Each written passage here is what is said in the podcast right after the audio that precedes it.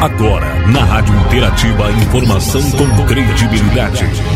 Notícias que são destaque no Brasil e no mundo. Jornal Destaque News. A informação mais perto de você. No ar, Jornal Destaque News. A notícia em destaque. Isso mesmo, a notícia em destaque a partir de agora aqui na programação da Interativa Rádio da Comunidade. Eu sou Joelito Vink e esse é o nosso jornal Destaque News, edição desta segunda-feira, 24 de janeiro. Principais manchetes desta edição.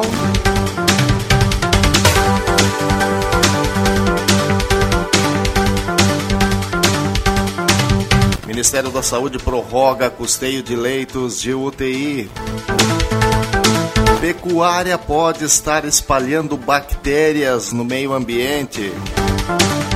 Conta de luz sobe 82% em 10 anos. Sobre o coronavírus, Omicron reabre debate sobre imunidade de rebanho. Consumidor deve estar atento a fraudes via Pix e também o QR Code. Os indicadores agropecuários, as previsões do tempo e também informações locais a partir de agora nesta edição do Jornal Destaque News. A informação com credibilidade no Jornal Destaque News. Reportagem especial. Reportagem especial. Nós estamos recebendo agora para conversar aqui com a nossa comunidade, a enfermeira da Unidade Básica de Saúde do nosso município, a Camila Rosa Vink, trazer uma informação bem importante aqui para a gente, o início da vacinação de crianças, né? Crianças de 5 a 11 anos. Tem o início nesta segunda-feira, portanto, hoje. Mas quem vai explicar mais sobre o assunto, quem começa se vacinando, para ter uma organização, para não ter aglomeração das pessoas, né? É a Camila, né, Camila? E, e, e pelo que se percebe também tem algumas exigências tipo a, a, aos pais, né, estarem presentes, pais ou responsável legal, enfim, né? Comenta com a gente o início da vacinação nesta segunda-feira pela parte da tarde, não é mesmo? Camila, seja bem-vindo então à nossa reportagem. Olá, Silmar e ouvintes. Então, hoje, segunda-feira, daremos início à vacinação contra a Covid-19 das crianças do nosso município. Uh, serão vacinadas crianças de 5 a 11 anos com comorbidade, ou seja, com alguma, uh, algum problema de saúde, alguma doença já pré-estabelecida né, no, no Plano Nacional de Vacinação, e crianças com 11 anos completos que não tenham problema de saúde nenhum, que não tenham comorbidade nenhuma. Né? Então, essa semana, então daremos início com esse público-alvo.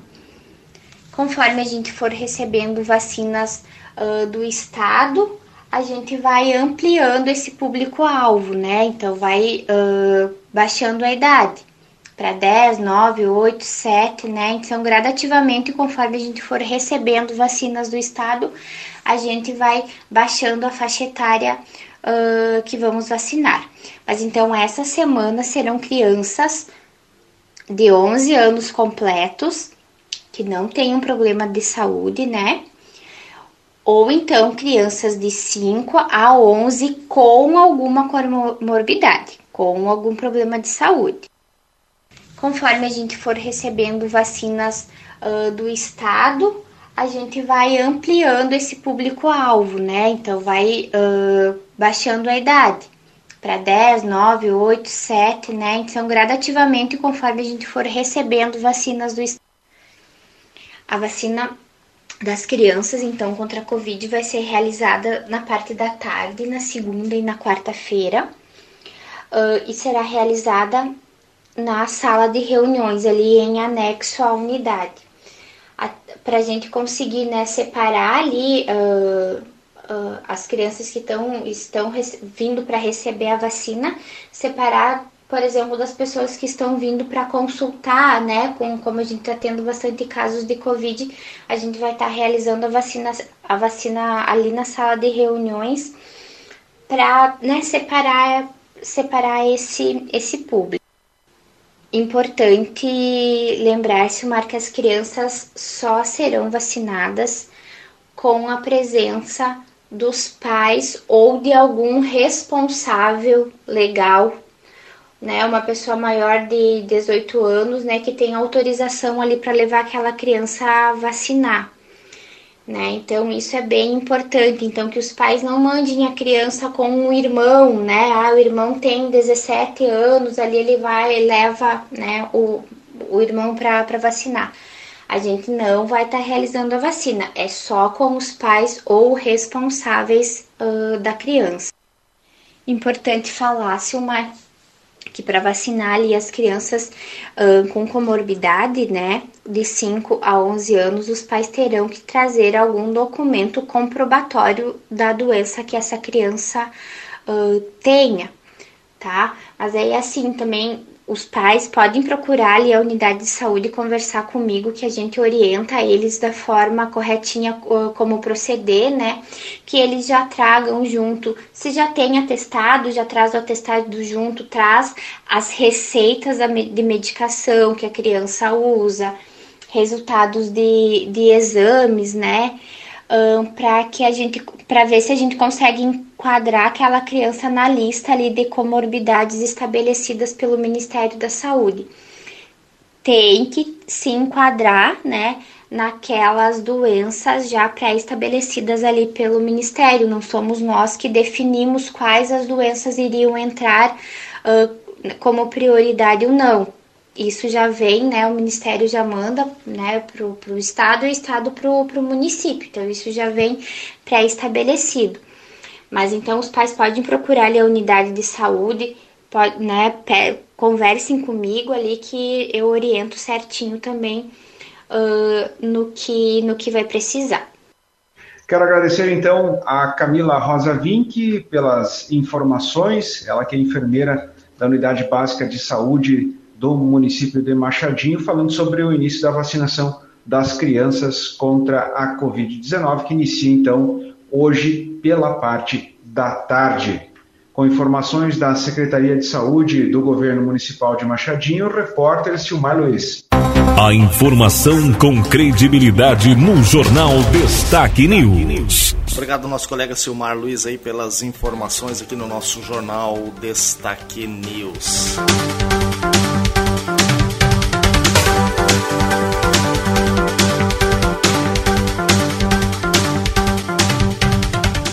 Completando quase 10 meses de execução, a campanha da Cressol Vem Junto Cooperar está em sua reta final.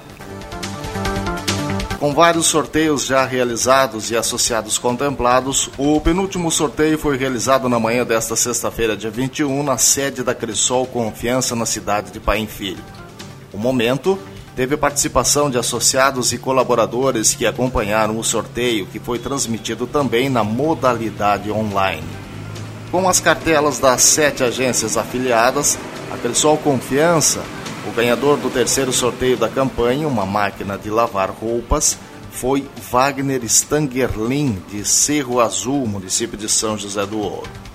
A presidenta da Cressol Confiança, Cleusa Zaparoli, fez um agradecimento ao associado que aderiu à campanha e reforça a oportunidade lançada nesse sorteio de prêmios Agradecemos a confiança de todos aqueles que fazem suas movimentações financeiras. A Cressol preza pela transparência, assim como são nossos sorteios. Esperamos que o associado continue confiando em nosso trabalho e na nossa cooperativa, destacou ela. A campanha executada pela Cressol segue e o associado pode procurar a sua agência para fazer a movimentação financeira e preencher os cupons. A promoção visa recompensar com prêmios a confiança depositada pelo cooperado na utilização das soluções financeiras, bem como demonstra solidez e segurança do cooperativismo de crédito da Cressol. A campanha, que ocorre de forma sistêmica, distribui prêmios a seus cooperados. O quarto e último sorteio da campanha está programado para o dia 11 de março, na Assembleia Geral da instituição, e terá como prêmio um carro zero quilômetro. Seguimos com o nosso Jornal Destaque News trazendo mais informações. Conta de luz sobe 82% em 10 anos.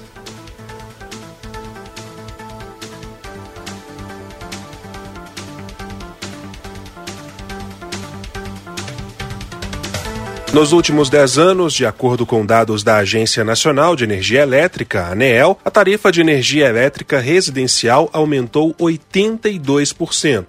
Até abril ainda vigora a bandeira de escassez hídrica, com a cobrança adicional de R$ 14,20 para 100 kWh consumidos, o que deixa o preço ainda mais salgado. Não bastasse, neste ano estão previstas as revisões tarifárias das concessionárias Enel, que atua nos estados de São Paulo, Rio de Janeiro, Ceará e Goiás, e também da Companhia Light do Rio de Janeiro, que podem chegar a 18% de reajuste. Especialistas apontam que, apesar do alto volume de chuvas em janeiro, a seca no sul do país gera pessimismo para a recuperação plena dos reservatórios em 2022. Além disso, a falta de diversidade na matriz energética também é outro outro empecilho para baratear a conta de luz. Uma análise da Agência Internacional de Energia, feita com números de 2018, revela que antes da crise hídrica, o Brasil já era o segundo país com a tarifa de energia mais cara do mundo. Agência Rádio Web de Brasília, Rafael Silva. Obrigado, Rafael, pelas informações.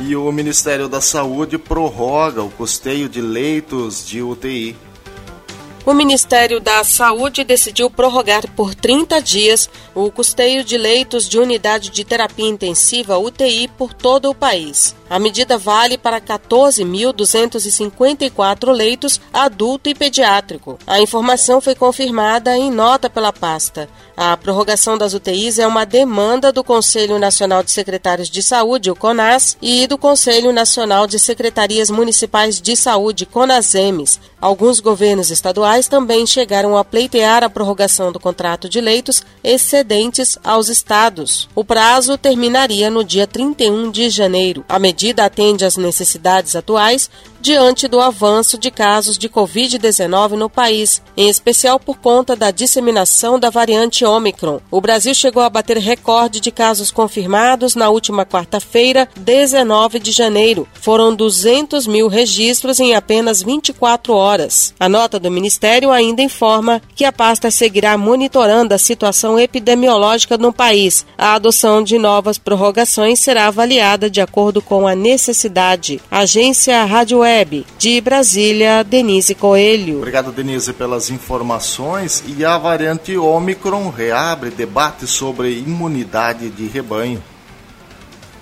Com a descoberta da Omicron no fim do ano passado, diversas autoridades de saúde voltaram a debater uma possível imunidade de rebanho. Isso acontece quando uma porcentagem alta o suficiente da população é vacinada ou infectada, mas especialistas em saúde discordam no caso da Covid-19. O professor titular de Imunologia Clínica da Faculdade de Medicina da Universidade de São Paulo, Jorge Calil, analisa que a quantidade de variantes do novo coronavírus é um impeditivo. Nós sabemos que sim, nós vamos adicionar mais um grau de imunidade a toda a população, mas nós não sabemos se outras variantes podem aparecer. Este vírus tem nos trazido surpresas o tempo todo. Assim como outras cepas, quem contrai a Omicron garante apenas uma proteção temporária, segundo Calil.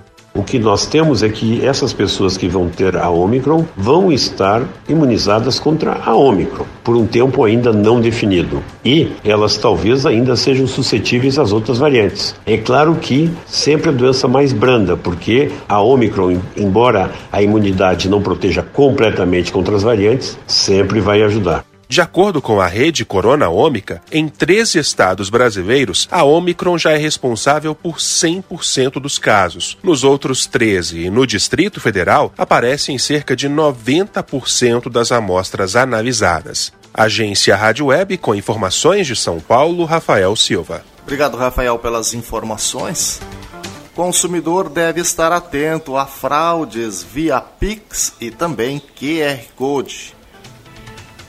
O pagamento de contas e faturas através de meios como Pix e QR Code reconhecidamente se popularizou como alternativa recorrente para os consumidores. Por consequência, a possibilidade de serem criadas fraudes em relação a estas formas de pagamento atrai criminosos que buscam aplicar golpes. Com isto, ao serem utilizados estes meios de pagamento, cabe ao consumidor ter atenção a alguns detalhes que podem ser decisivos na hora de identificar se a fatura a ser quitada é verdadeira ou fraudulenta a especialista Mariana Rinaldi, da Proteste, a Associação de Consumidores, explica como ocorrem estes golpes. Os criminosos observaram que as empresas têm incentivado o pagamento de faturas através do uso do código QR do Pix e estão se aproveitando disso. Os fraudadores criam contas e faturas parecidas com as das empresas e enviam aos consumidores e aos clientes das fornecedoras de serviços. Na falsa cobrança, assim como ocorre com contas verdadeiras, o Pix é uma das alternativas de pagamento. O documento também contém código de barras e sua numeração. Para tornar o golpe mais convincente, os criminosos ainda criaram uma técnica para disfarçar o e-mail real que realizou o envio da mensagem falsa,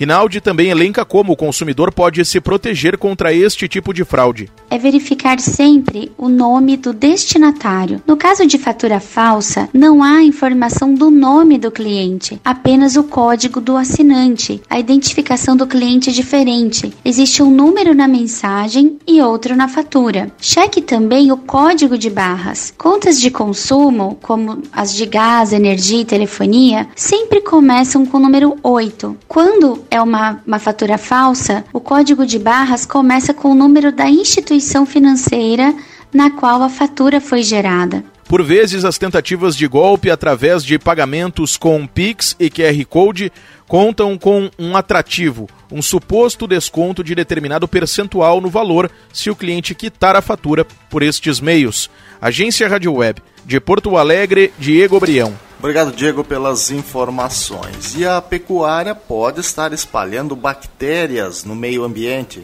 A resistência antibacteriana é uma preocupação global. Atualmente, cerca de 700 mil pessoas morrem todos os anos em decorrência de infecções que não respondem aos tratamentos com antibióticos. E uma pesquisa elaborada pela Proteção Animal Mundial e realizada pela Universidade Federal do Paraná revela outro dado preocupante. As fazendas de criação industrial intensiva, principalmente de suínos, podem estar espalhando bactérias no meio ambiente e colocando a saúde das pessoas em risco. É o que explica o professor da UFPR, Marcelo Molento, responsável pelo Laboratório de Parasitologia Veterinária da instituição e coordenador científico do projeto. Então, nós pegamos um ponto acima do rio, que é a montante da suinocultura, e nós pegamos um ponto ajusante da suinocultura, que é abaixo da suinocultura. Nós fizemos isso em 11 pontos no estado do Paraná, próximos a granjas de suínos que a gente localizou por GPS. Daí nós achamos uh, seis mutações no, a montante. Então essas bactérias já seriam caracterizadas como multiresistentes. Após a suinocultura, a gente achou três vezes mais genes. Então essa água que está passando, ela está sendo somada com mais um, uma quantidade enorme de, de bactérias resistentes, resistentes a várias famílias de antibióticos, e a gente ficou extremamente muito preocupado com isso. A Organização Mundial da Saúde alerta que o problema gerado pelas mutações que conferem às bactérias proteção contra os antibióticos é tão perigoso quanto a pandemia causada pelo vírus SARS-CoV-2. E para o futuro são previstos cenários em que a resistência antibacteriana pode causar a morte de milhões de pessoas ao redor do mundo. Para garantir um futuro melhor, é necessário apostar em um processo gradual de mudança. Teremos que mudar algumas atitudes, talvez até desde o início daquela história de mudar fontes de alimento, né? mudar a, o formato de criação animal, eventualmente proteínas alternativas, para que a gente tenha uma outra matriz alimentar, reconhecer cada vez mais as formas de resistência, né? as formas de transmissão. Então, o Brasil produz o problema, que é o uso exagerado até mesmo da população, e a gente tem que, a gente tem que repensar uma série de coisas. Mesas redondas são bastante interessantes nesse caso. As informações da pesquisa estão reunidas no relatório Bactérias Multiresistentes, em um rio próximo de você, lançado no mês passado. O documento completo e outras informações sobre o tema estão disponíveis para consulta no site da Proteção Animal Mundial. Agência Rádio Web de São Paulo, Rafaela Martinez. Obrigado, Rafaela, pelas informações. E mais um grave acidente na ERS 126. O acidente aconteceu próximo à localidade de Bom Parto, no interior de São João da Ortiga. Segundo informações, seriam dois veículos Gol que se colidiram de frente e ambos incendiaram. Três ocupantes dos dois veículos foram socorridos por policiais que passavam pelo local e encaminhados ao hospital de Pai Filho. Houve um óbito no local do acidente, segundo a Brigada Militar o fogo estaria se alastrando ao matagal que fica às margens da rodovia. Os bombeiros voluntários de Machadinho, de São João do Ortiga e Sananduva atenderam esta ocorrência.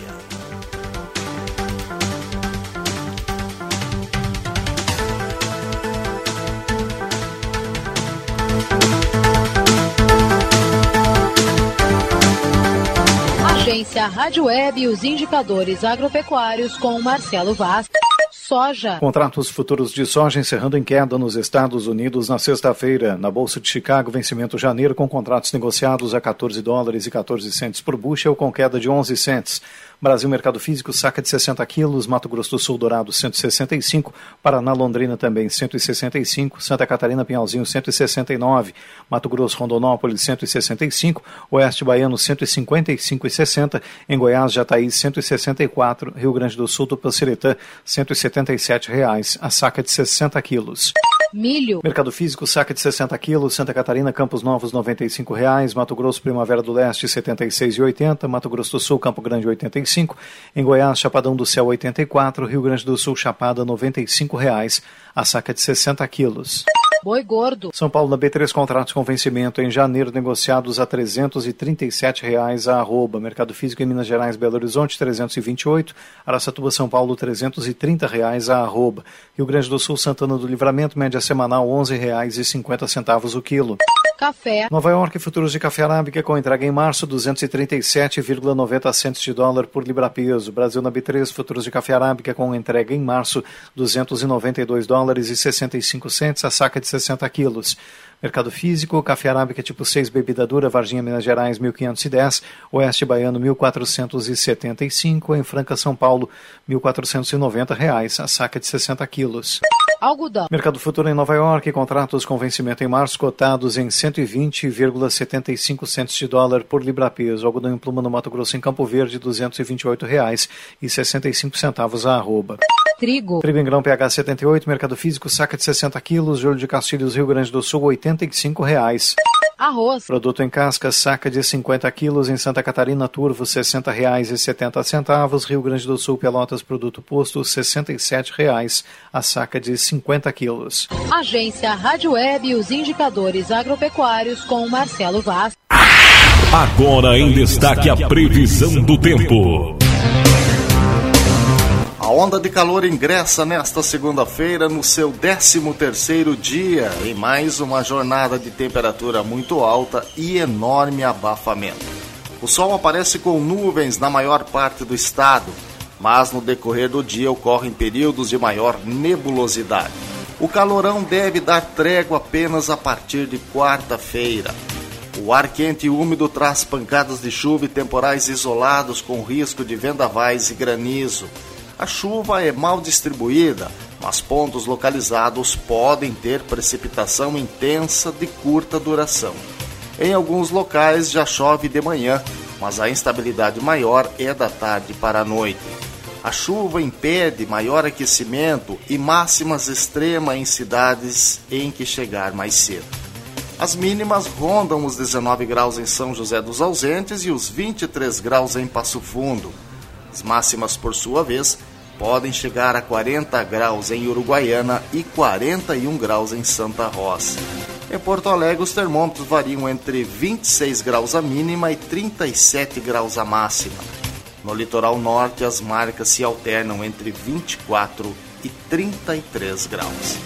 Frente fria cruza pelo Rio Grande do Sul entre quarta e quinta-feira, com chuva mais generalizada e temporais. E na sequência ingressa uma massa de ar frio, colocando fim à onda de calor de duas semanas.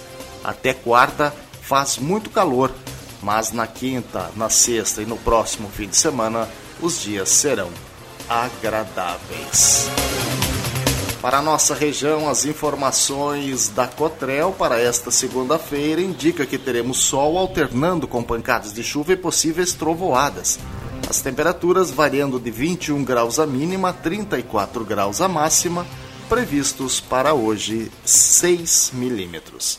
E com as previsões do tempo, a gente encerra essa edição do Jornal Destaque News. Obrigado pela sua companhia e sua audiência. Tenham todos um bom dia. Termina aqui mais uma edição do Jornal Destaque News. Informação com credibilidade. Aqui, na sua rádio.